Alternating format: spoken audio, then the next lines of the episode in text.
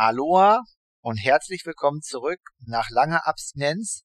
Wieder im Training. Ich habe gesehen, du warst im Wasser und jetzt auch heute wieder im Podcast.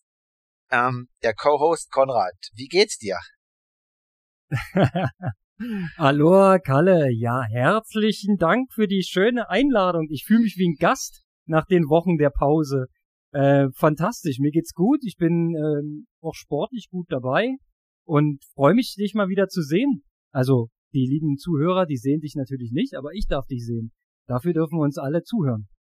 Denn ähm, ja, wir haben ja eine ganze Menge aufzuarbeiten, glaube ich. Ich habe mich ein bisschen rar gemacht die letzten Wochen. Ja, also darauf gehen wir natürlich später ein. Ähm, klar, also das wirst du dann vielleicht auch erklären. Ähm, da gab es halt ein paar strukturelle Veränderungen, beziehungsweise waren jetzt viele Gäste da. Ich denke, wir haben die Hörer da mit dem einen oder anderen überrascht oder es waren auch interessante Gesprächspartner, also auch für mich. Aber mittlerweile ähm, bin ich ja jetzt schon in den USA, um mich an das Klima quasi hier in Texas beim Ironman ähm, ja darauf vorzubereiten. Aber wie du halt schon sagst, ne, wir haben lokale Rennen, wir haben den ja 73 Lanzarote vielleicht noch zu besprechen, dann jetzt den 73 Oceanside, vielleicht auch den Ironman Südafrika. Ähm, ja, es gibt vieles, was abging, worüber wir noch nicht gesprochen haben und natürlich auch deine Schulter. Dann eine Challenge, die du angesprochen hast mit Steffen Rarik aus einem vergangenen Podcast. Also fangen wir einfach mal chronologisch an, oder? Genau, ähm, arbeiten wir das mal auf. Ähm, und zwar, ich würde es einfach mal kurz vorne anstellen, ähm, was, was die Gründe waren im Prinzip, dass ich jetzt mal ein paar Wochen raus war und dass ich jetzt vielleicht auch ab in Zukunft nicht mehr wöchentlich dabei bin, sondern äh, als Stammgast mal so ein bis zweimal im Monat. Ähm, wir sind da gerade noch dabei, einen guten Tonus zu finden, wir beide.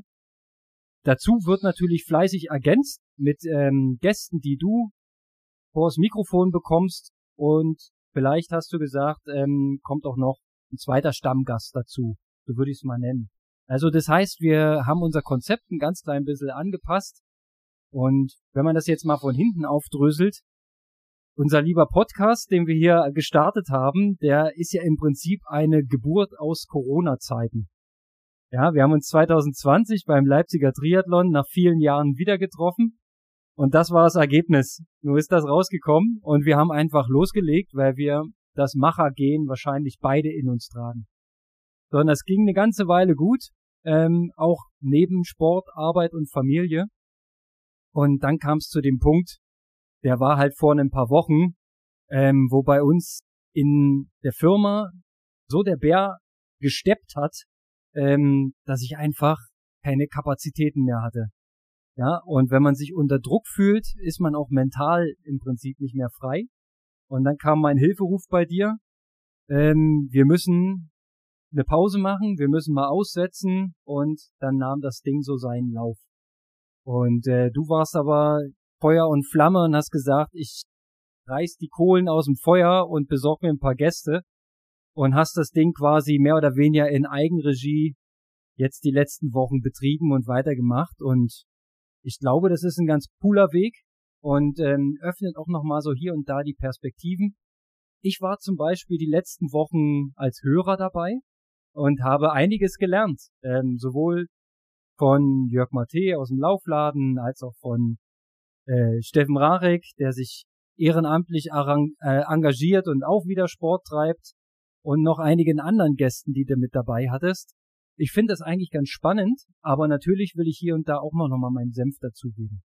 So, und jetzt du. Ja, also man muss natürlich sagen, äh, ja, man irgendwie, wir haben jetzt die Geschichte schon oft genug erzählt, ähm, man kann das auch so ein bisschen wie so ein Lehrmeister sagen. Also vor zwei Jahren, ähm, ja, hätte ich wahrscheinlich gesagt, boah, Konrad und Michael, was ihr für eine Ideen habt, was für eine Faxen, einen Podcast anzufangen, wie soll das alles möglich sein und so weiter. Und ähm, dann war natürlich die Zeit in Corona oder auch in den danach folgenden Jahren, wo vielleicht auch die Events bei euch in der Eventbranche nicht ganz so stark gefragt waren.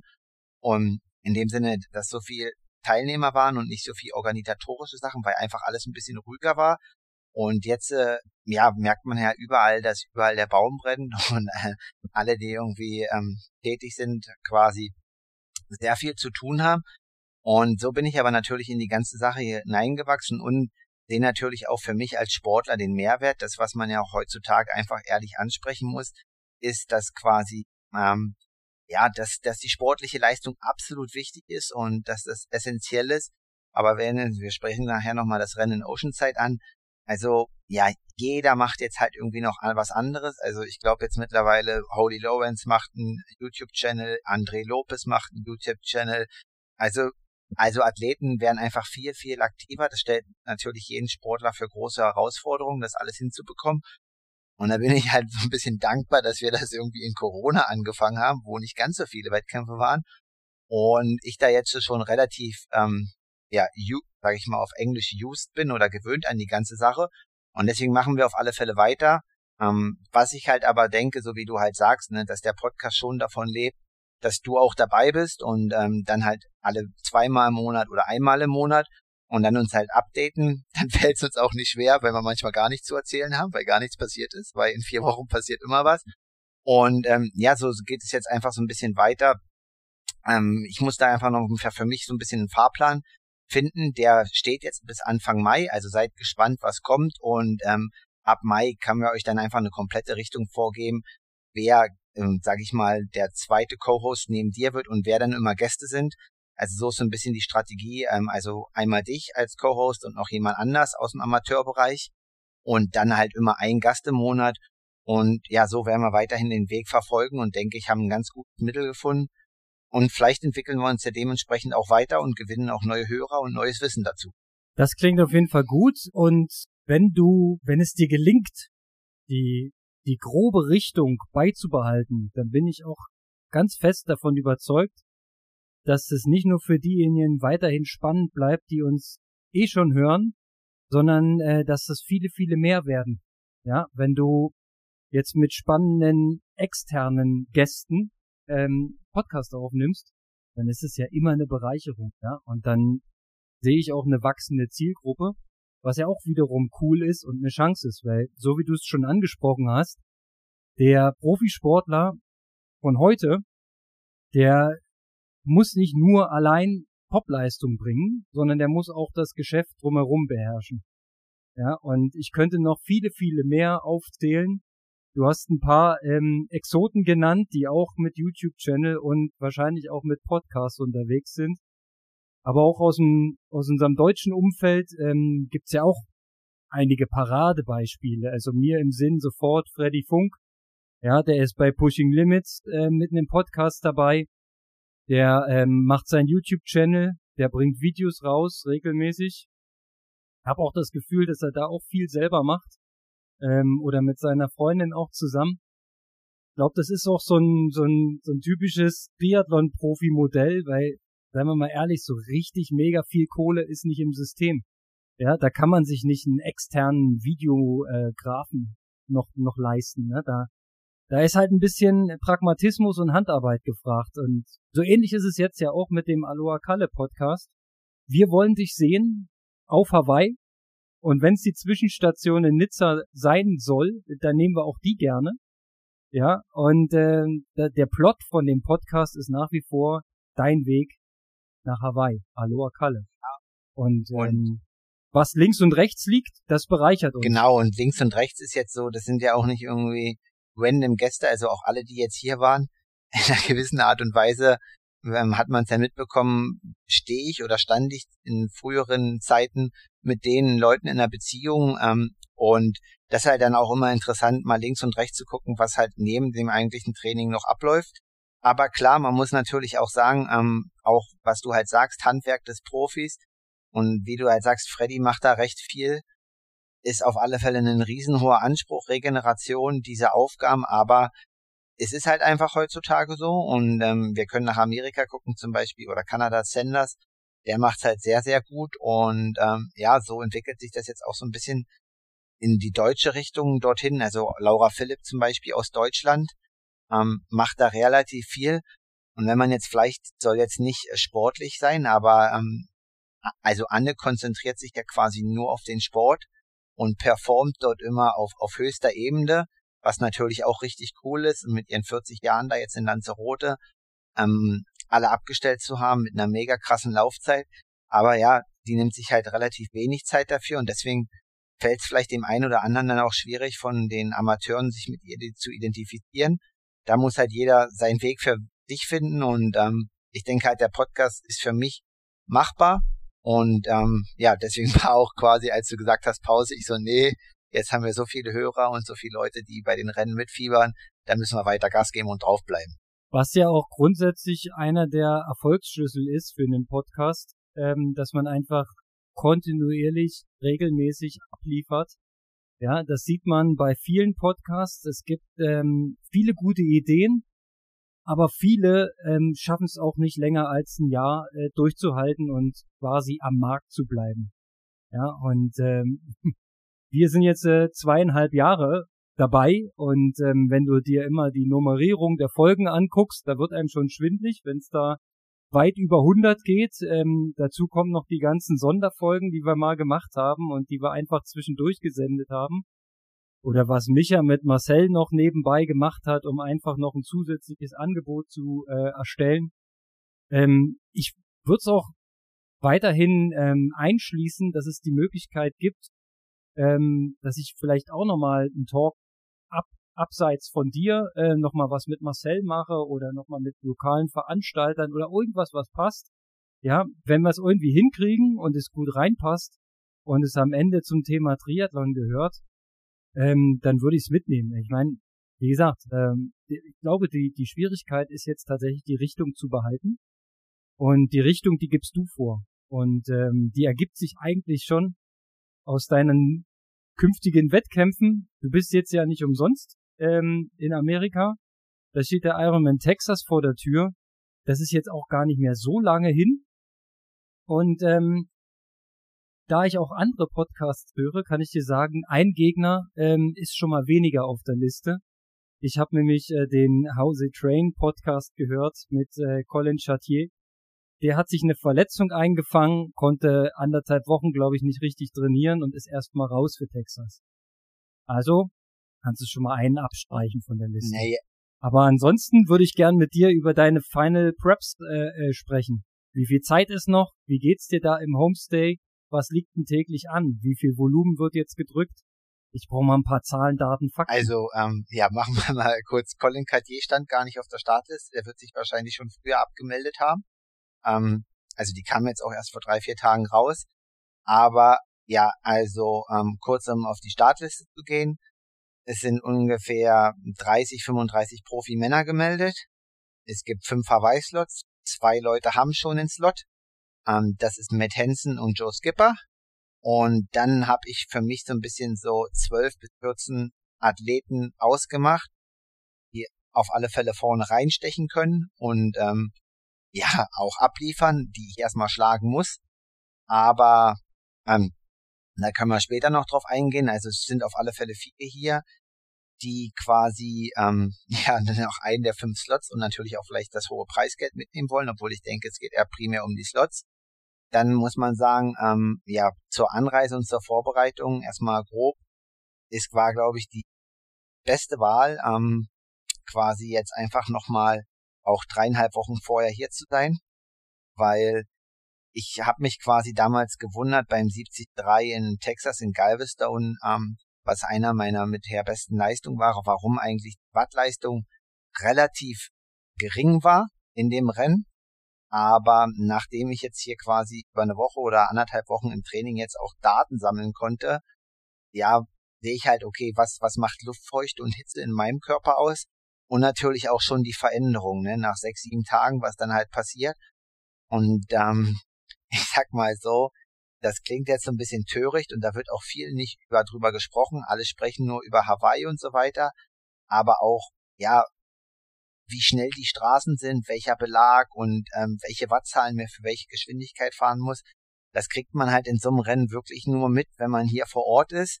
Und ähm, ja, so hatte ich auch mit dem einen oder anderen Profi Kontakt aus vorherigen Jahren und wollte mal, also der hat die schon ihre Karriere beendet haben, wollte mal so wissen, okay, was was ihr Gefühl war in dem Rennen.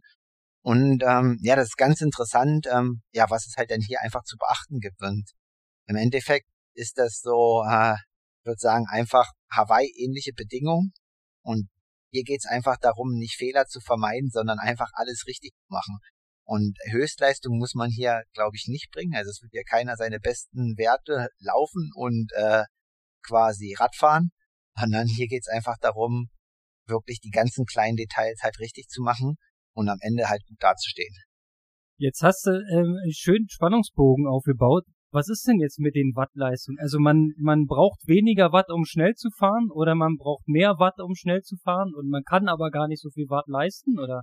Was ist der Plot? Ja, also es gibt ja Leute, also ich denke halt auf alle Fälle, dass man ähm, aufgrund der Wärme halt deutlich runtergehen muss. Und äh, da kann man sich halt aussuchen, ob man halt jetzt so schnell fährt oder nicht fährt. Aber Pulsdaten kann man ignorieren, aber kann man nicht ignorieren. also muss jeder für sich selber entscheiden. Aber ähm, dass hier auf alle Fälle irgendwie wie in Südafrika 4,3 oder 4,4 Watt die Kilogramm gefahren werden, das ist eventuell für den Cameron Grove zu, also möglich, der jetzt noch auf der Startliste steht. Ähm, aber sonst ist es, glaube ich, einfach, dass, dass die Wärme und die Luftfeuchte halt jeden Athleten halt in gewisser Art und Weise halt schon mitnimmt und dass man das halt einfach beachten muss. Und ähm, ich sag mal, wenn ich da jetzt irgendwie nicht, man sagt ja auch so Anpassungsprozess, ich hatte nochmal Gespräche mit meinem Trainer, dauern so zwei bis zweieinhalb Wochen. Ähm, deswegen sage ich auf alle Fälle, ja, ich bin heilfroh, dass ich die Möglichkeit habe, hier bei der Familie zu sein und so lange vorher da. Und ja, ich sag mal jetzt einfach ein Pulsdaten, äh, jetzt so nach acht Tagen bin ich annähernd im Normalbereich und ähm, da irgendwie dann drei, vier Tage beim Rennen vorher anzureisen, ist, glaube ich, echt kritisch. Nee, das ist, das klingt logisch, das ist schon der bessere ähm, Weg so. Ich meine, das war ja auch in deiner Südafrika-Vorbereitung auch ein wesentlicher Teil dass du da sehr gut akklimatisiert warst durch viel Zeit im Vorfeld und so weiter. Ähm, Wie es ausgegangen ist, wissen wir ja leider, aber dafür gibt's ja jetzt Texas als Ersatz quasi. Und ähm, da ist es ja dann deinen Berichten zufolge ähnlich. Ich hätte jetzt gedacht, okay, Texas ist doch staubtrocken, aber ist es demnach also nicht? Naja, also im Endeffekt, du startest halt hier früh morgens, da denkst du, es ist entspannt. Da sind es halt 23 bis 24 Grad und 90 Prozent Luftfeuchte. So, da hast du dann quasi eigentlich einen etwas kühleren Morgen und denkst, es ist entspannt. Und am Mittags um 12, da äh, ändert sich das Blatt ein bisschen. Da hast du dann noch 60 bis 70 Prozent Luftfeuchte, aber 31 bis 33 Grad. Also, ähm, egal in welche Richtung du drehst, ähm, Patrick hat nicht umsonst seine Vorbereitung und seine größten Erfolge hier erzielt. Und ähm, ja, vielleicht interessanter Faktor ist, äh, die Kate Matthews hat ja Oceanside gewonnen aber die scheut sich noch so ein bisschen, glaube ich. Also die kommt irgendwie erst drei, vier Tage vorher hier auch zu der Familie. Und äh, wahrscheinlich sind noch ein paar schlechte Erinnerungen, aber die will sich natürlich noch ihren Hawaii-Slot hier holen. Jetzt hast du gesagt, die hat Oceanside gewonnen, da würde ich ein Veto einlegen. Dann war dritte, sorry, sorry, sorry. genau. Da hat nämlich eine gewonnen, die ich gar nicht auf dem Schirm hatte. Ähm, aber ich hatte auch eher das Auge auf dem Männerrennen. Also da wenn man sich jetzt mal ablenken lässt, ne, wir haben über das Links und Rechts gesprochen, das ist zum Beispiel sowas, 73 Oceanside, ähm, mal ganz kurz zusammengefasst, erst sagt Sanders ab, dann sagt Frodeno ab. Ich würde jetzt fast sogar unterstellen, dass diese Meldung in Oceanside eine PR-Ente war von Frodeno, dass er nie vorhatte, dort zu starten. Aber das ist nochmal ein Sideport extra, können wir nochmal ähm, drauf eingehen. Und dann hast du da ein Rennen, wo richtig schnelle Jungs ähm, von den Unterdistanzen dabei sind, aber auch schnelle, die äh, spezialisiert sind, Mittelstrecke und Langstreckenathleten. Und ähm, die haben da ein ordentliches Feuerwerk abgefackelt. Also wenn ich dann Jason West sehe mit einer 67 im Halbmarathon, da wird einem schon ein bisschen komisch zumute. Das ist schon hart. Also ich habe die Zeiten gesehen im Laufen und ja, wir besprechen das ja immer wieder und ähm, gebe auch ehrlich zu, ich hatte ein bisschen so vorher geliebäugelt, dass, ja, okay, will ich jetzt vielleicht Oceanside noch machen oder nicht? Und hat natürlich auch immer meinen Trainer gefragt, irgendwie noch drei, vier Tage vorher fliegen.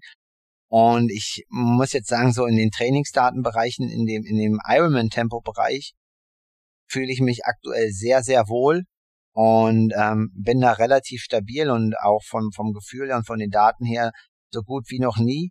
Aber natürlich muss man natürlich dann auch sagen, haben wir nicht so viel Zeit gehabt, im Endeffekt so viel am Speed zu arbeiten.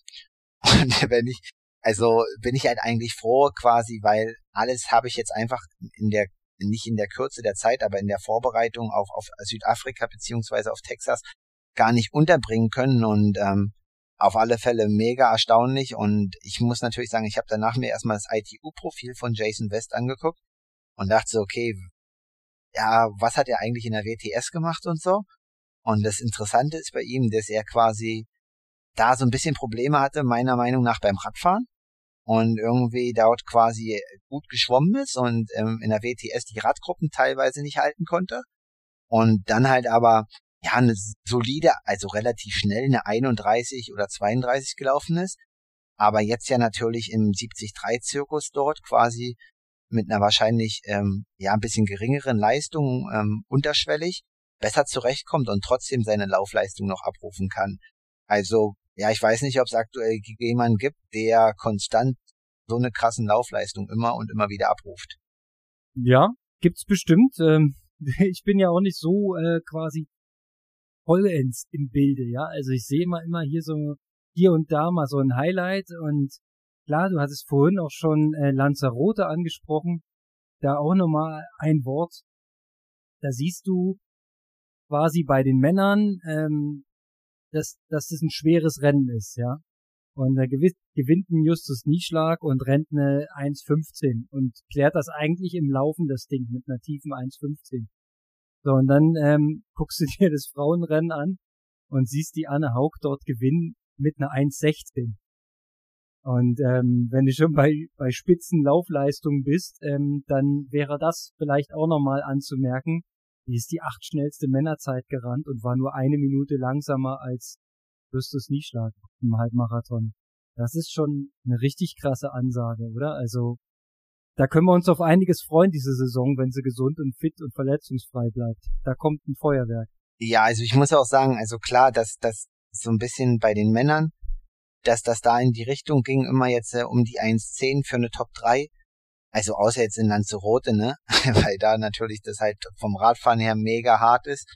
Ähm, und dadurch dann einfach die Bedingungen so krass sind, aber jetzt auch die, boah, du wieder sagst mir wahrscheinlich nicht den Namen. Also die äh, Dame, die jetzt der Oceanside gewonnen hat, ist ja eine 1.13 gelaufen. Wenn ich jetzt überlege, okay, vorne war halt Leo Berger, dann waren irgendwie eine, der zweite Jason West 1.07, der nächste irgendwie 1.09 und äh, George Goodwin, der ja damals Daytona gewonnen hat und der ein schlechtes äh, letztes Jahr hatte, auch mental und so weiter, ähm, läuft eine 1,15 und die Frauen laufen 1,13. Also bei den Frauen ist auch aktuell echt richtig krass, was dort vorne im Laufen abgeht. Also speziell, was sich da getan hat. So, also ich glaube, so wie du halt sagst, eine Anne, die 1,15 läuft, dann hast du jetzt Kanadierin und ähm, Chelsea Sondaro. Also das wird echt interessant in Ibiza. Definitiv. Also Sodaro als Hawaii-Siegerin ist eine 1,15 gelaufen. Jetzt auch nicht sehr langsam, ne? Und äh, die Dame, die gewonnen hat, ich habe es gerade gegoogelt, ich kann ich kenne sie nicht, heißt Tamara Hewitt. Ja, und äh, Cut Matthews äh, wird Dritte und läuft eine 1,18, wo man sagt, das ist eine solide äh, Zeit, ist eigentlich eine sehr gute Leistung aber damit wirst du halt dann nur dritte Frau, ne? Und ja, so ist es. Und dann kommen die anderen, die jetzt ja jetzt auch nicht so schlecht sind vor auf der Papierleistung. Holly Lawrence 1,22, Paula Findlay 1,27. Ja, und da, da, denkst du, okay, das sind schon wieder jetzt hier ähm, relativ normale Leistungen. Es gibt halt immer welche, die so extrem herausstechen und die dann halt diesen Übertag irgendwie zu haben scheinen. Ja, also würde ich jetzt ja bei Jason West, gut, du hast gesagt, er ist es schon oft gelaufen, aber ich glaube, so oft ist er eine 1,7 noch nicht gelaufen in, auf der Mittelstrecke. Na gut, aber zwei Wochen vorher hat er ja in Miami auch alle abgestellt. Ja gut, da weiß ich jetzt nicht die Zeit, die müsste man jetzt umrechnen, wie schnell das wirklich war. Aber ja, du hast recht, da war er natürlich in der gleichen Verfassung, ja, hat sich zwischendurch offensichtlich gut erholt und ist einfach nochmal abgefeuert. Ähm, was mir nur aufgefallen ist hier in Oceanside waren halt unheimlich viele Profis auf der Meldeliste und auch am Start. Ja, und ähm, da war richtig Bambule. Also wenn man dort in die Top Ten wollen würde, müsste man schon auch einen richtig guten Tag erwischen. Ne? Also äh, wenn du dir die Liste anguckst, ich meine, äh, große Show war wieder von äh, Sam Long, ne, der noch mitgelaufen ist mit Berger und äh, dann extremst kollabiert ist. Ich habe leider nicht den Videostream zum Laufen gekriegt, da musste man sich irgendwie registrieren und ich habe es einfach nicht hingekriegt. Am Ende wurde meine Visakarte abgelehnt. Ja, ich durfte nicht gucken, also musste ich Ticker nehmen. Ja, und habe dann nur anhand der, Split, der Splitseiten gesehen, dass er offensichtlich extremst hochgegangen ist. Also, Konntest du das irgendwie sehen oder äh, hast du auch nur Ticker? Na, ich war an dem Tag trainieren, aber ich konnte es hier sehen. Wahrscheinlich ist das so, ähm, in Amerika ist das dann frei, das ist irgendwie so Outside Plus Channel gewesen, da konnte ich es kostenlos sehen. Aber zum Beispiel kann ich ja ARD oder so hier auch nicht empfangen auf dem Telefon. Aber ich muss aber sagen, ähm, ich finde es trotzdem krass, dass er einfach den Mut hat. Also er hat ja vorher auch angekündigt, entweder er gewinnt oder er wird halt siebter, zwölfter, vierzehnter, ist ihm egal, er will das Ding halt einfach gewinnen. Und dann halt auch so. Ja, ist Sechster geworden. Und dann halt auch so zu racen, muss man halt auch erstmal den Mut haben und, und das so auch umsetzen, ne?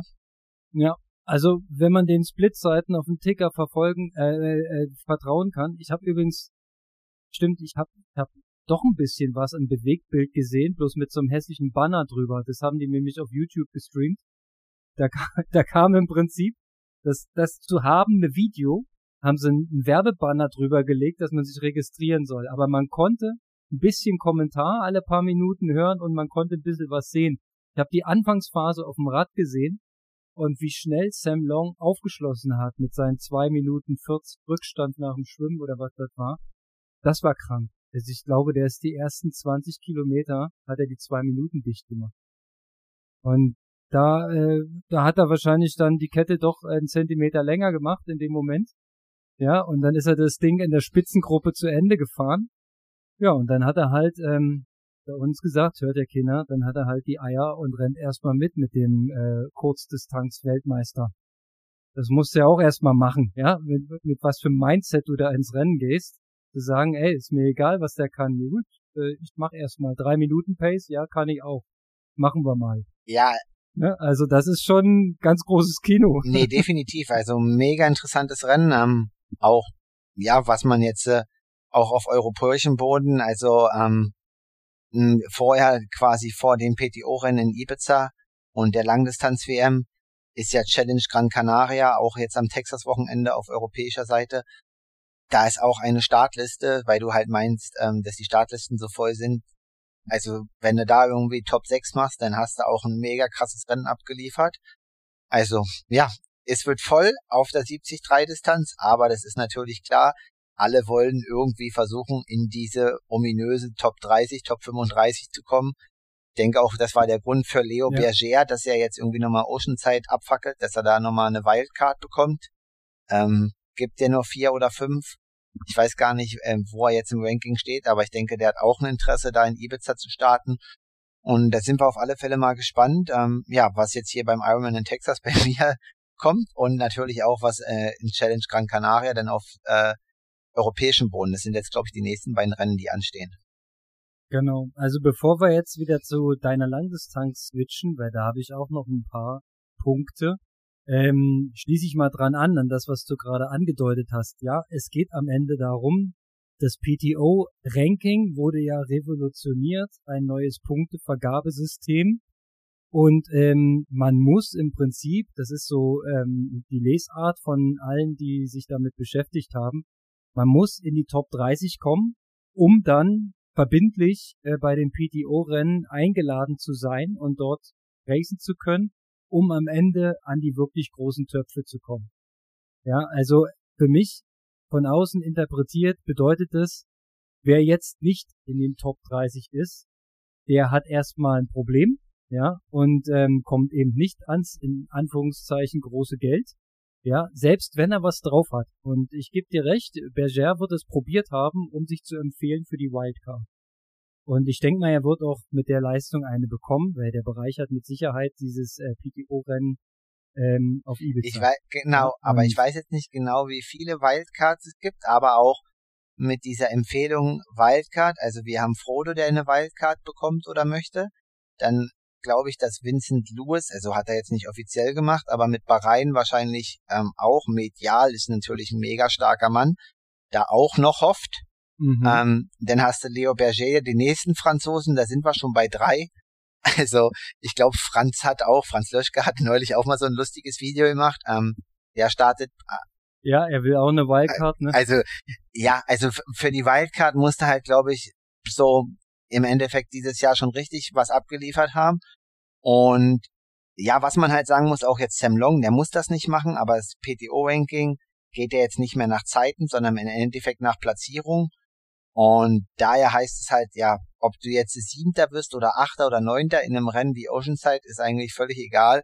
Du musst halt eigentlich vorne richtig rein, weil das ist halt irgendwie nur ah, Silber- oder Bronzestatus.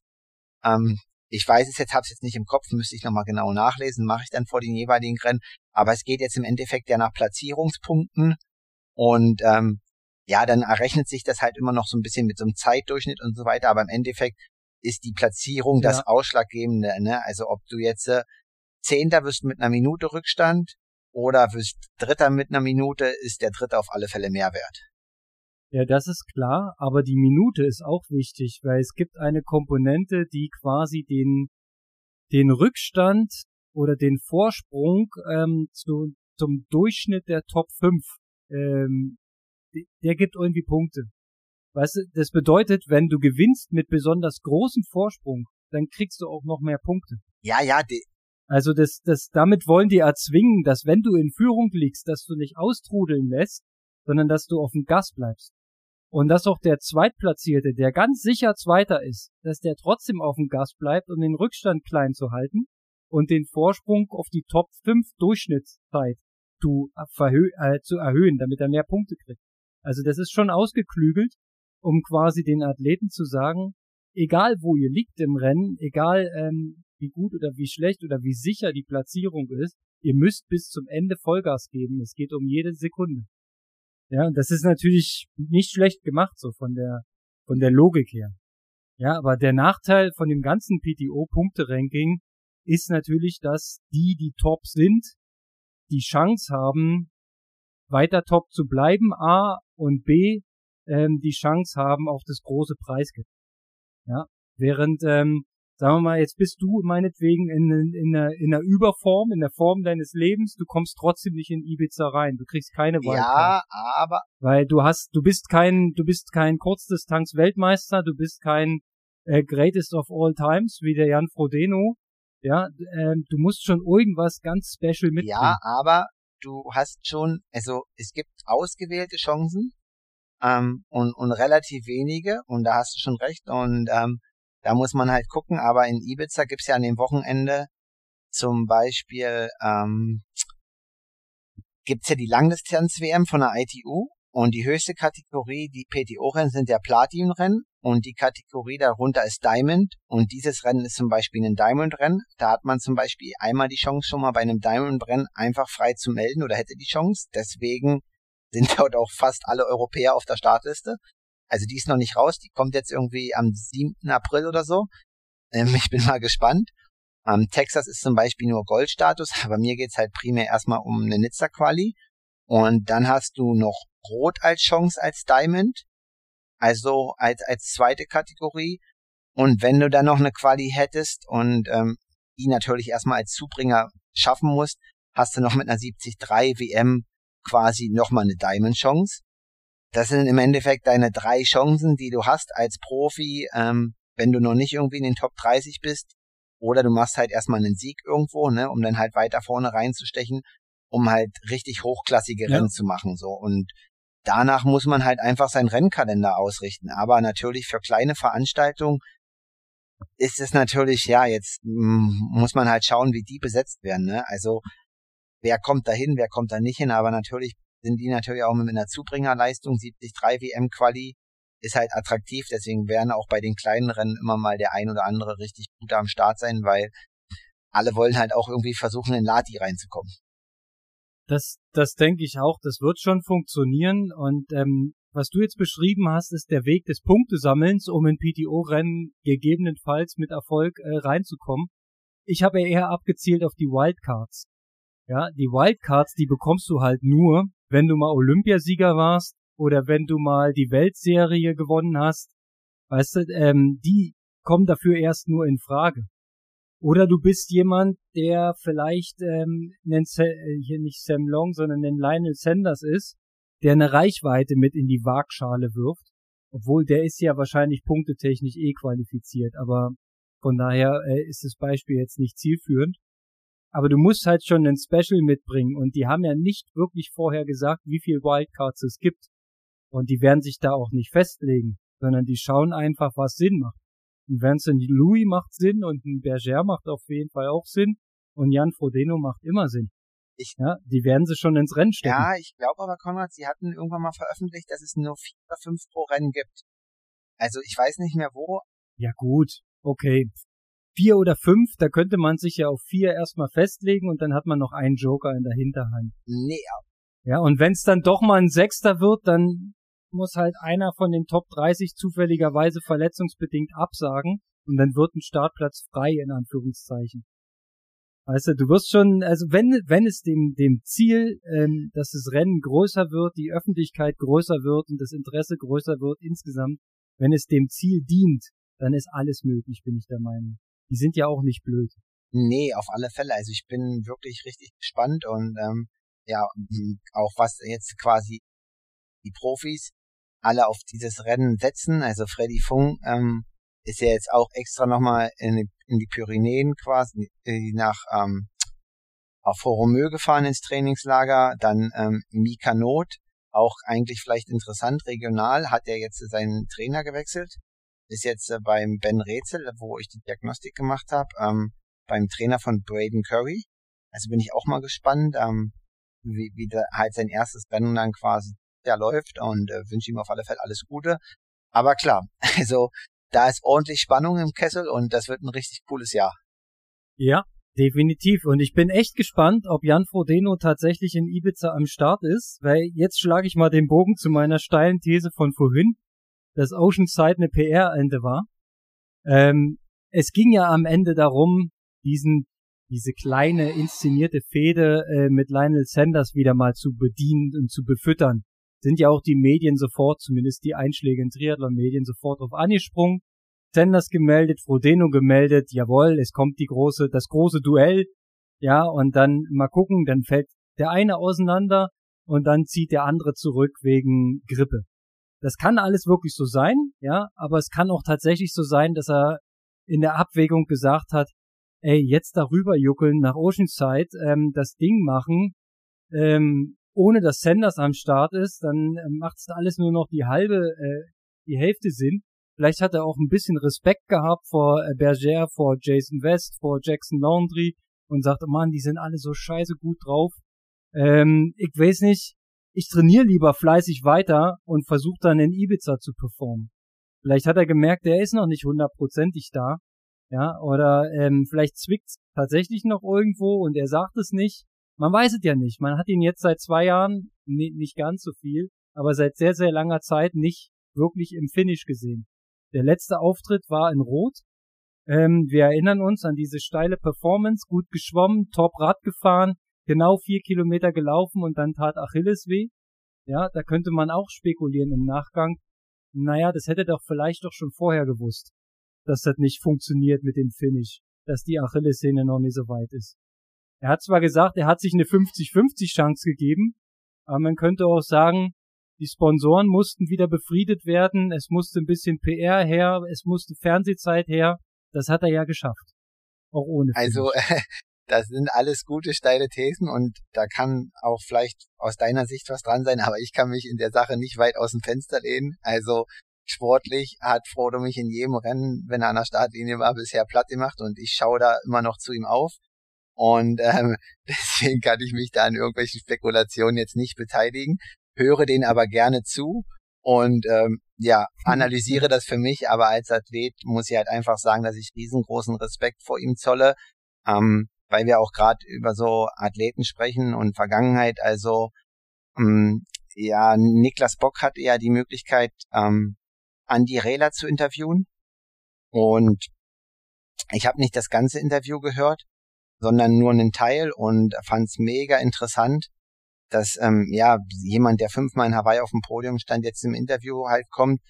Ähm, ja, wer mal Lust hat und da vielleicht das ein oder andere investieren möchte, kann das machen. Und ähm, deswegen, also ich fand auch da so ein bisschen, wenn man jetzt, äh, Michi Rehlert steht ja zum Beispiel auch in Texas auf der Startliste oder in Oceanside und dann immer diese ganzen Kommentare bei Facebook, ähm, ja, die Relat-Brüder haben den Absprung nicht geschafft und sowas. Und das ist ja jetzt auch, liest man ja bei Jan Frodeno und so weiter. Ich muss schon sagen, ich krieg da echt ziemlich schlechte Laune, wenn ich lese, was sich Leute anmaßen, halt darunter zu kommentieren. Ähm, also Jungs haben auf alle Fälle richtig was abgeliefert und wenn es dann halt mal zwei Jahre nicht so läuft, ist es halt so, aber trotzdem, ja, finde ich dieses Bashing manchmal nicht ganz so cool. Aber trotzdem, ähm, ja, ich kann die, ähm, kann das nachvollziehen ähm, aus PR-technischen Gründen, also die dein, deine Vermutung oder deine Ideen, aber ich lasse mich da mal ein bisschen außen vor. Vollkommen in Ordnung. Und ich ähm, wollte auch in keinster Weise die sportliche Leistungsfähigkeit von Herrn Frodeno in irgendeiner Form diskreditieren. So überhaupt nicht. Für mich ist er der größte aller Zeiten. Ja, das ist ähm, für mich sonnenklar aber er ist zugleich auch der größte aller Zeiten in Sachen Selbstvermarktung und PR. Er ist da ein absoluter Profi und er hat ein Top-Team und ein Top-Management und ein Top-Umfeld. Die wissen ziemlich genau, was sie Nee, tun. absolut. Also. Ja, und er schafft es ja auch immer wieder äh, in die eindimensionalen Medien. Er ist ARD, ZDF, sonst da wo. Ja, da, da ist er drin, da findet er statt über den Triathlonsport hinaus. Und das hat halt bis jetzt kaum jemand geschafft. Und das, das ist sein großer Verdienst und es ist sein seine ähm, sein na wie kann man sagen seine Benchmark ja also das das ist das was er geleistet hat das kann ihm auch keiner wegnehmen ja und wenn er noch mal in einem Wettkampf ist und startet dann kannst du auch sicher sein dass er fit ist. Wofür das dann reicht das werden wir sehen. Aber er wird persönlich auf dem Niveau sein dass er sagt hier stelle ich mich an die Linie. Also ich mache mal eine andere steile These. Also absolut das was du sagst so alles richtig machen, Team um sich herum, da gucken viele und es ist ja auch alles öffentlich und man kann hinschauen und so weiter. Trotzdem erstmal so ein Team um sich herum aufzubauen, ist halt mega schwer mit Vertrauen und auch richtige Entscheidungen treffen. Und so wie du halt sagst, Frodo hat in 20 Jahren oder in den letzten 15 Jahren wahrscheinlich nur richtige Entscheidungen getroffen. Und das ist halt erstmal eine ganz hohe Kunst neben der sportlichen Komponente. Und ähm, ich glaube auf alle Fälle, dass in Hamburg, was auch wahrscheinlich richtig krass besetzt wird, ein mega Fackelwerk abfeuern wird. Und ähm, ja, also ich bin auf alle Fälle auf den Ironman Hamburg dann im Sommer gespannt und denke, dass er da in absolut Peak Shape an der Startlinie stehen wird. Würde ich jetzt unterschreiben, gehe ich mit. Das ist schon, das wird er schon machen, ähm, zumal wenn er sein großes Ziel hat, ja noch einmal äh, bei der WM zu starten. Nur ist es leider nicht Hawaii, aber ähm, er stellt sich ja auch dem Kurs in Nizza, so zumindest sagt er. Ja, obwohl die Fachleute schon wieder rumgenörgelt haben, gesagt, naja, es ist aber nicht sein Profil. Ja. ja. Aber er muss ja nehmen, was es ist. Ja, aber ja. dieses ganze Fachleute rumgesimpelt, also ich erinnere mich an die 73 WM in Nizza. Mhm. Ähm, da ging es darum, Straßenrad, Scheibenrad hinten oder Zeitfahrrad und am Ende war äh, Alistair Brownlee ist äh, normale Felgen gefahren, 80er Felgen mit Zeitfahrrad. Gustav Eden ist ein Straßenrad gefahren und Rudi van Berg ist ein Zeitfahrrad mit Scheibe gefahren. Und das war die Top 3. Und die sind alle gleichzeitig vom Fahrrad abgestiegen. so, ähm, um das so ein bisschen alles vorwegzunehmen, wenn du was drauf hast, hast du in Hawaii was drauf oder auch in Nizza. So sieht's aus. Bin ich auch der Meinung. Und Propo was drauf. Jetzt kommen wir mal wieder zu dir. Ja, und ähm, zu deinem bevorstehenden Ironman. Ähm, wie, wie bist du da jetzt vorgegangen oder du mit deinem Trainer zusammen? Ähm, wie ist das Setup jetzt für die letzten Wochen? Habt ihr am Volumen gedreht? Habt ihr an der Intensität gedreht? Macht ihr same same wie vor Südafrika? Also, naja, es gab ja im Endeffekt nach Südafrika dann, äh, ja, vielleicht trainingstechnisch eine kleine Erholungsphase und materialtechnisch, weil ich dann erstmal Straßenrad und so fahren musste und das alles aufbereiten. Aber in der Phase haben wir nochmal irgendwie so versucht, ein bis zwei Wochen VO2 Max zu machen, weil wir natürlich aus der Ironman-Vorbereitung kommen und dann nicht einfach nochmal weiter den hohen Umfang, also es war immer guter Umfang, aber einfach nochmal ein bisschen an der Intensitätsschraube. Ähm, jo, jetzt hört mal hier das Hundebellen. Ähm, ich weiß nicht, was da los ist, aber alles gut. Hm. Ähm, und das lief aber erstaunlich gut. Nach dem I Die klauen gerade sein Fahrrad. Nee, das glaube ich nicht. Hier klaut keiner was. äh, na, jedenfalls, ähm, war ich echt erstaunt, dass die VO2 Max Bereiche, dass ich relativ hm, gut treffen konnte ähm, und, und da noch ein relativ hohes Niveau hatte, obwohl ich schon vier Wochen aus der Ironman-Vorbereitung kam. Und danach sind wir halt dann direkt wieder in, in die Umfangsvorbereitung gegangen. Ja, was wir gemacht haben, ist einfach, dass wir den, den Radumfang nochmal erhöht haben und ähm, bisschen auch sogar nochmal was an der Position verändert haben. Also Interessante ist, dass ich aufgrund des Überfalls und der materialtechnischen Lage in Europa und so weiter ähm, gezwungen wurde, kürzere Kurbeln zu fahren, wo ich vorher eigentlich immer Probleme hatte, aber hm, einfach jetzt einen, einen riesen Fortschritt nochmal ähm, im Sinne hm, ja quasi Beweglichkeit und auch Aeroposition gemerkt habe für mich mit einer kürzeren Kurbel. Genau, und ja, sonst ähm, Volumen im Rad ein bisschen hoch, im Laufen einfach oben geblieben und dann einfach relativ viel äh, im Bereich der Ironman-Spezifik und leicht drüber trainiert haben. Also da stecken jetzt in deinem ähm, Monolog verschiedenste interessante Sachen. Ich lass mich zwei rauspicken. Zum einen VO2 Max, ja. Ähm, da empfehle ich mal deinen Talk mit deinem Trainer Daniel. Ja, wer es noch nicht gehört hat, weil der hat, glaube ich, sinngemäß gesagt, wenn, wenn man so ein hohes Niveau hat wie du, dann braucht man nicht so lange Zeit, um das wieder anzutriggern, ja, um wieder da zu sein, wo man hin will. Da reichen zwei Wochen. Ich glaube, sowas hat er gesagt.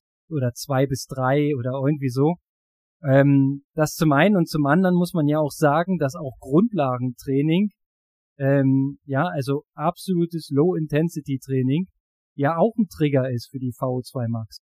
Ja, das ist ja dieses bipolare System, dieser Ansatz, nicht nur das hochintensive triggert, sondern ja auch das lang und langsam. Ja, das Team Telekom Training, wie wir immer so schön sagen. Also von daher verwundert mich das nicht, dass deine Werte da gut sind und dass du immer noch in der Lage bist, da höchste Intensitäten abzuliefern. Okay, da habt ihr refreshed ähm, und seid dann wieder ins spezifische Ökonomisierungstraining, würde ich es jetzt mal nennen, eingestiegen, soweit klar, check zweites großes Ding, was da jetzt in den, in den paar Sätzen drin steckte, die Kurbellänge. Das ist ja mal ein Thema, Kalle. Das erzählst du hier so nebenbei, ja? Auf wie viel Kurbellänge bist du denn jetzt? Na, ich bin jetzt bei 170. Frodo fährt natürlich auch 170. Man redet auch mit dem einen oder anderen. Ähm, vielleicht gehe ich noch mal tiefer. Sanders hat in seinem Video ähm, bei der Challenge äh, Miami hat man gesagt, okay, weil er gestürzt ist, hat er zu lange Kurbel. Hat er geschrieben, er fährt sogar nur eine 165er muss natürlich immer gucken ähm, von der Kraftübertragung und so weiter. Und wenn man ein bisschen nachschlägt und irgendwo dann steht überall kurze Kurbel und so weiter, aber das erstmal umzusetzen ist einfach, ja, muss man auch den Mut haben. Und natürlich, wenn man irgendwie was gewohnt ist, dann möchte man gern da bleiben. Aber ja, ich hatte halt in Südafrika ein 172 und ähm, habe einfach auch manchmal schon ja, mit viel Radumfang mussten wir da vielleicht auch mal eine Woche eine Stunde weniger machen oder so, weil muskulär im Oberschenkel schon alles fest war. Und dann gibt's einfach so ein paar Beweglichkeitsübungen, wo ich sag mal, ich setze mich jetzt äh, einfach in die, also auf die Oberschenkel, also man setzt sich einfach auf seine Waden.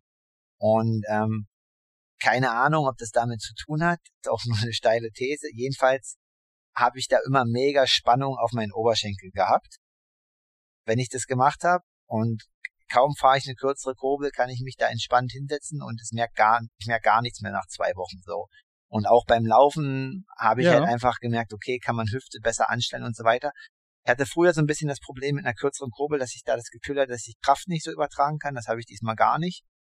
Ähm, keine Ahnung, woran das liegt. Vielleicht war das da auch vor einem Jahr, wo ich das mal versucht habe, eine komische Phase. Aber diesmal kann ich auf alle Fälle sagen, ja, aus meinem Empfinden, kürzere Kurbel testet das aus. Äh, kann auf alle Fälle einiges verändern. Ich habe ja damals auf äh, 165er Kurbel umgestellt, ja, als ich beim Bikefitting war und ich habe sofort mega positiven Effekt gespürt, weil ganz klar äh, von der Biomechanik her, ohne das jetzt so tief auszuformulieren, dein Hüftwinkel ist automatisch weiter offen. Ja, du kannst auch eine ganz andere Position dann bauen, ja, du kannst viel mehr vorne reinrutschen, es geht alles viel besser mit einer kürzeren Kurbel und das ist auch alles komplett logisch, wenn man sich das mal aufmalt, ja, vor Augen. Also, also ich würde dir äh, da Mut machen wollen, ähm, reduziere ruhig noch mehr, weil wenn du sagst, äh, du kannst gleich einhaken, wenn du sagst, äh, Kraftübertragung ist deine große Sorge, dann ist es ja beim beim Ironman ist es ja nicht die Riesenkraft, die du da dauerhaft übertragen sollst. Ja, von daher ist es, ist es, glaube ich, nicht so relevant. Für einen, für einen Sprinter bei der Tour de France ist es elementar. Die müssen eher längere Kurbeln haben, damit sie die Wucht da drauf kriegen und den Vortrieb. Aber da reden wir ja auch über 1600 Watt und nicht über 300. Ja, also interessant. Ähm, ich habe mal mit ein paar Insidern, die da so ein bisschen nerdig unterwegs sind und natürlich hat er eine Doping-Vergangenheit und wollen wir auch gar nicht drüber sprechen und so weiter, aber trotzdem war er in der, das, was er in der Vorbereitung gemacht hat, wahrscheinlich so akribisch wie keine andere. Und Lenz ist halt nicht damals umsonst schon irgendwie eine 170er gefahren im Zeitfahren. Und ähm, das findet man halt in relativ wenigen Medien, aber auch er hat damals schon damit rum experimentiert und ähm, ja, so weiß man zum Beispiel auch, dass Frodo ja 170 fährt. Und er ist ja aber, glaube ich, einfach nochmal deutlich größer als ich, so wo du halt sagst, okay, ich gehe noch einen Schritt weiter. Ähm, ist auf alle Fälle interessant und auch für jeden Altersklassenathleten vielleicht mal eine Möglichkeit dazu rumexperimentieren und was bei mir persönlich halt vielleicht auch noch ist, ähm, ich habe ja quasi als Kind mit vier Jahren einen Milzriss gehabt und auf der rechten Seite quasi so eine ähm, Narbe am Bauch und Narbengewebe, Durchblutung, bla bla und so weiter, wissen wir ja alle, immer nicht ganz so gut.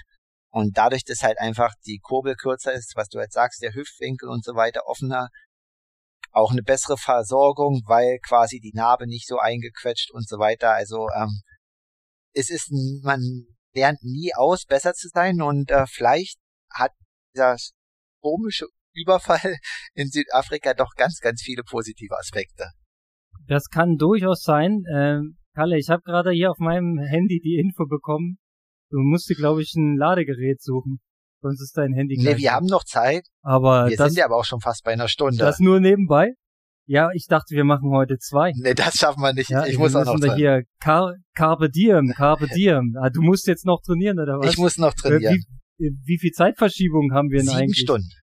Sieben Stunden. Ja, siehst du, hier ist es halb acht. Okay, wenn man das jetzt abziehen, also abends, dann hast du ja noch den ganzen Tag vor dir. Da kannst du ja noch richtig ballern.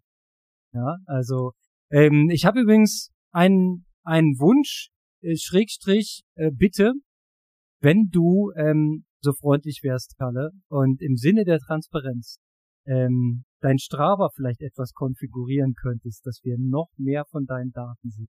Wäre das nicht ein Vorschlag, bis zum Ironman Texas die Karten offen zu legen? Ich will ja an dieser Stelle nur mal den äh, englischsprachigen They Train Podcast empfehlen, wo äh, Colin Chatier äh, Freddy Funk und Mika Not zusammen zehn Wochen ihres Trainings analysieren und durchgehen. Also für Nerds und Trainingsinteressierte äh, und Datenfreaks absolute Empfehlung. Die ähm, gehen wirklich auf jeden einzelnen kleinen Sachverhalt ein. Wie viel Watt, welches Intervall, wie viel Laktat gemessen, welche Herzfrequenz. Also alles, was du willst, wird dort nachbesprochen. Und ähm, wer sich die ganzen Daten dann rausschreibt, der kann das gern nachtrainieren.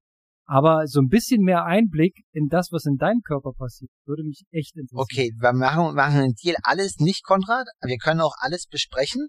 Äh, dann kann das jeder rausschreiben. Aber ähm, alles kann ich jetzt hier nicht öffentlich machen, weil ich äh, auch noch ein paar Sachen fürs Rennen schon herausgefunden habe, die ich gerne im Nachhinein ansprechen möchte.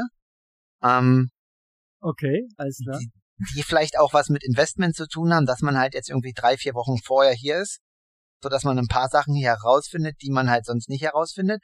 Aber ich kann dir ein paar Daten, kann ich dir preisgeben. Ja, okay, okay, okay. Äh, es ist, ähm, ansonsten ist es ja ziemlich langweilig, wenn man nur die Zeit und die Geschwindigkeit. Was willst du denn sehen? Du willst Watt sehen und Herzfrequenz. Genau. Und wenn du mal Laktat nimmst, bitte ins Kommentarfeld. Okay. Also alle, alle, ich werde Besserung mich bemühen und werde äh, quasi da eine Richtung nach vorne schauen und da mehr Transparenz haben. Aber ich glaube ehrlich gesagt, dass du der Einzige bist, der da so akribisch hinterher ist. Ja, dann ist es doch egal, dann kannst du es doch auch online. Das stimmt, da hast du recht. Aber Egal, Kalle, du machst das, wie du möchtest. Ich sag's nur, was mich interessieren würde, weil ich bin tatsächlich derjenige, der sich das immer gerne anguckt. Also für mich hat es sowas Meditatives. Mit Strava durchgehen. Ich habe ja ähm, doch relativ viele, denen ich da folge und wo ich mich interessiere.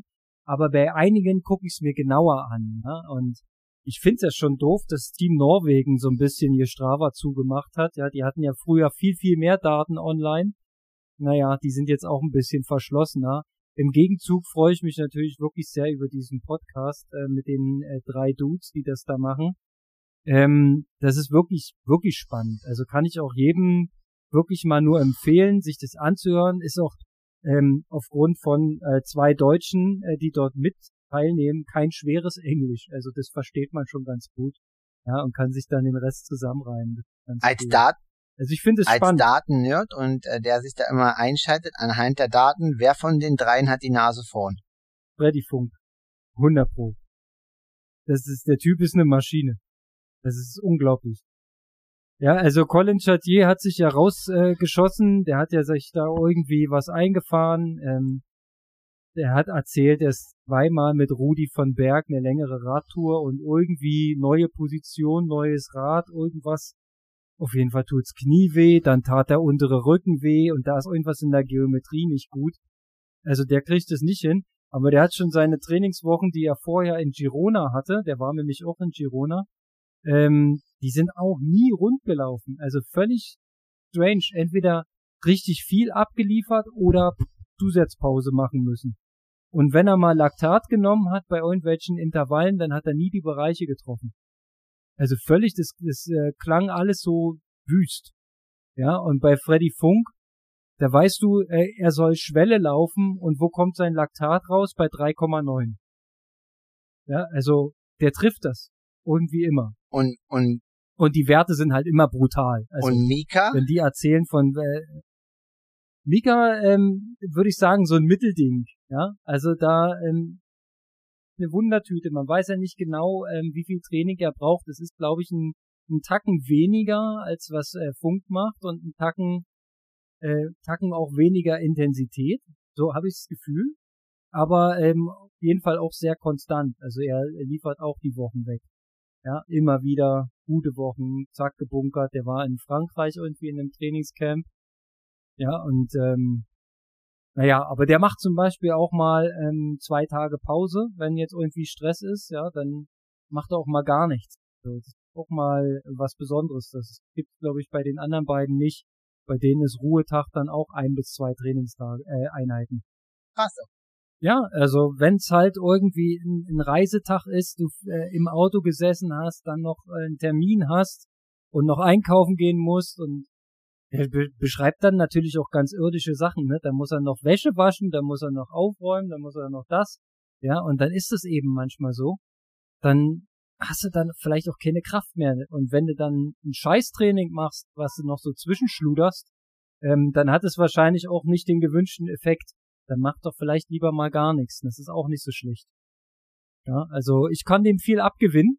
Aber äh, wenn ich die drei vergleichen müsste, würde ich sagen, äh, Fred Funk hat die Nase vorne. Ich, ha ich habe noch nicht reingehört, aber ich tippe auf Mika.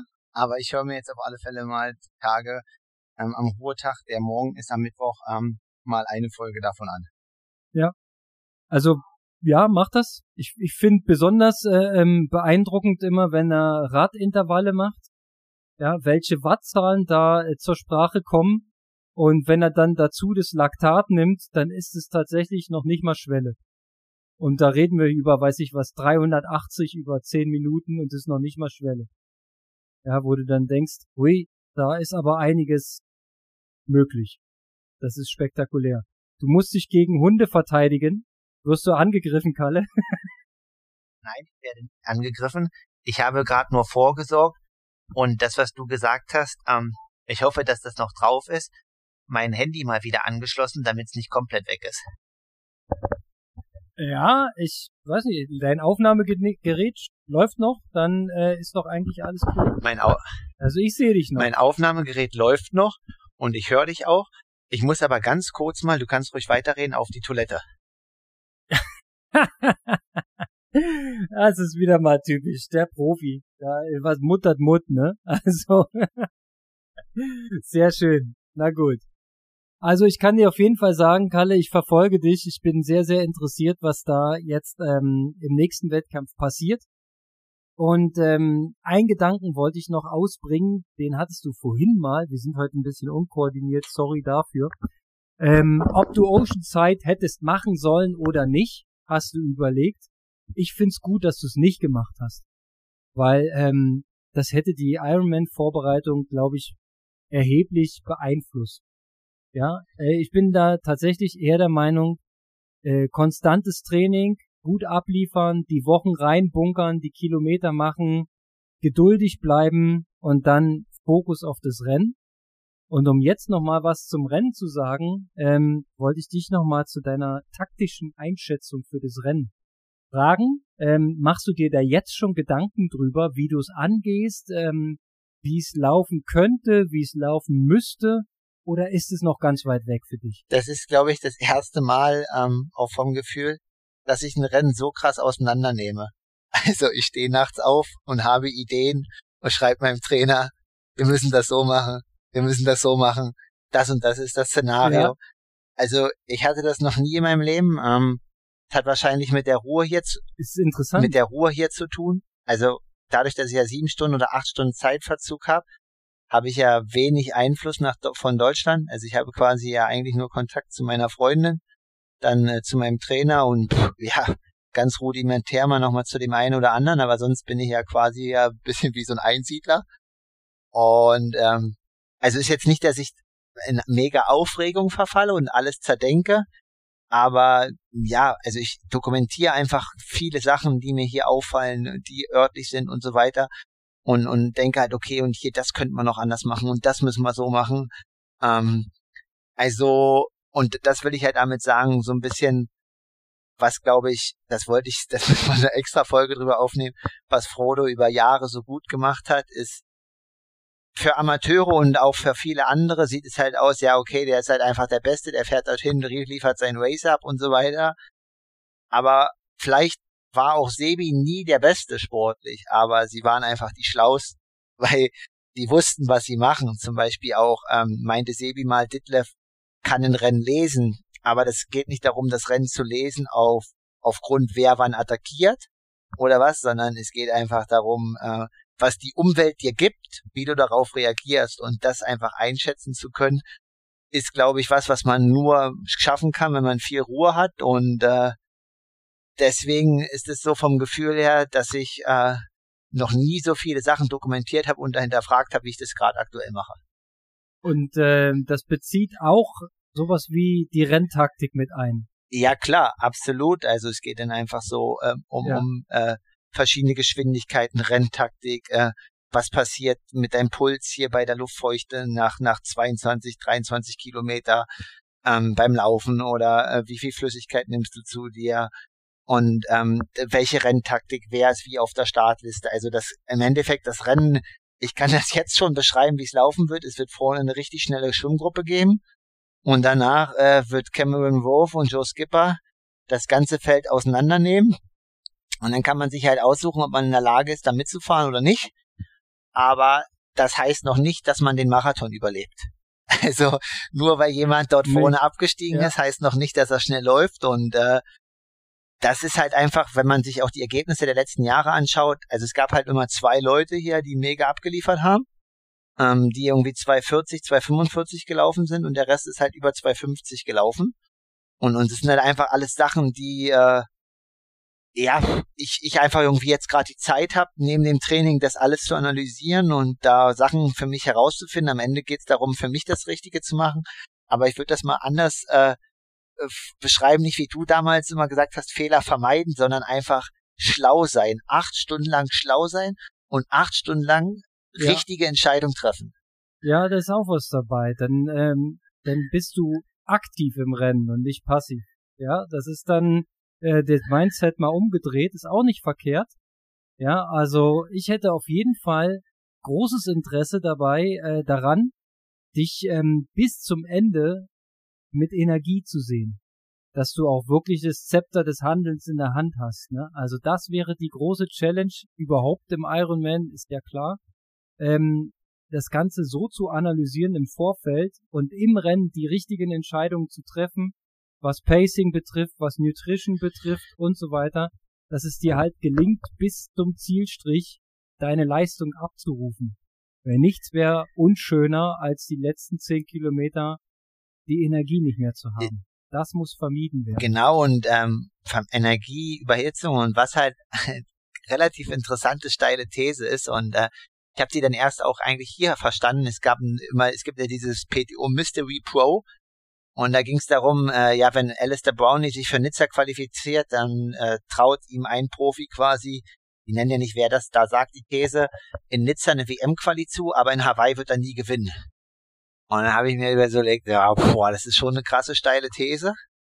Ähm, warum wird Ali Brownlee quasi Nizza, also Weltmeister werden können, aber Hawaii nicht? Aber der, der Unterschied ist, glaube ich, bei ihm, der ist halt einfach so ein Racer im Herz. In Nizza bringt das halt durch. aber in Hawaii, da musste vielleicht nicht der 100% Vollblut-Racer sein, da musste einfach auch mal ein, zwei Prozent äh, einen Gang zurückschalten und clevere Entscheidungen gehen und nicht all in, weil ähm, und das sind einfach Sachen, die die, die findest du einfach nur heraus und vielleicht äh, wird das auch im Alter, dass man weiser wird und ich habe es auch erstmal zu beweisen, aber wenn ich jetzt zum Beispiel zurückblenke, in Montreblanc, da gab es mal Attacken irgendwie von drei Minuten 430 Watt. Ähm, weiß nicht, ob das sein muss oder ob man einfach die Gruppe fahren lässt. Also Cody Beals hat die Gruppe fahren lassen, ist allein nach Hause fahren. Die letzten 50 war am Ende Dritter. Also ja, das ist natürlich schwierig, weil man es dann denkt, man kann's, aber ja, muss jeder für sich selber entscheiden dann. Ja, da kommt dann die gute alte These mit den zehn Streichhölzern wieder ähm, ins Rennen, was in Wirklichkeit vielleicht sogar nur acht oder sieben Streichhölzer sind, die du abfackeln kannst in einem Ironman, ohne dass du am Ende hops gehst, ne? Und genau das ist halt die Abwägung und ja, dafür bereitest du dich halt vor und dafür investierst du alles, um äh, die Karten in der Hand zu haben. Und ich finde es ehrlich gesagt gar nicht negativ, dass du dir so viele Gedanken jetzt gerade machst. Sondern das ist ganz, das ist ganz wichtig, weil umso mehr Alternativen und äh, schon vorgedachte Szenarien hast du dir ja entwickelt schon und erarbeitet schon. Ja, wenn du, wenn du quasi nur eine Vision hast, wie das Rennen laufen muss, und dann läuft's nicht so, dann bist du quasi schon erledigt. Hast du aber sieben oder acht mögliche Szenarien und alle schon mal durchgedacht, natürlich mit einem positiven Ende für dich, ja, dann hast du die Option. Dann, dann kannst du immer switchen. Dann gehst du auf die Strategie, dann gehst du auf die Strategie. Und dann lässt du meinetwegen auch mal eine Gruppe fahren, wenn die halt Quatsch machen. Oder wenn Cameron Worth die äh, zerfährt. Ja, dann lass Cameron Worth fahren. In Südafrika ist er auch nicht durchgekommen. Ja, also zumindest nicht bis zum Slot. Ja, also das sind halt einfach Sachen so, wo ähm, ja einfach jetzt gerade, wo ich merke, dass aktiv ein krasses Umdenken stattfindet, dass glaube, Ironman gewinnst du nicht Performance, Ironman gewinnst du mit äh, Intelligenz. Ja, äh, großes, große These. Ja, ich glaube, Performance sollte man nicht unterschätzen, ist äh, definitiv hilfreich. Aber ja, ähm, Sam Long wird's schwer haben. Ja, sagen wir mal so. Ja, wenn wenn er so raced, wie er aktuell raced. Ähm, aber ich meine, er hat auch schon was gewonnen. Ne? Also so schlecht ist er nicht. Aber ich weiß schon, was du meinst. Man muss halt immer ähm, die richtigen Entscheidungen treffen. That's it. So wie du sagst. In dem Sinne ähm, wünsche ich dir gutes Training. Ich halte dich auf dem Laufenden und äh, ja, zur Wiederkehr oder Rückkehr heute mal eine etwas längere Folge. Ich hoffe, es freut die Hörer. In dem Sinne, gutes Training, schöne Grüße aus Texas. Aloha nach Berlin. Danke dir, Kalle, und wir hören uns vor Texas nochmal. Aloha.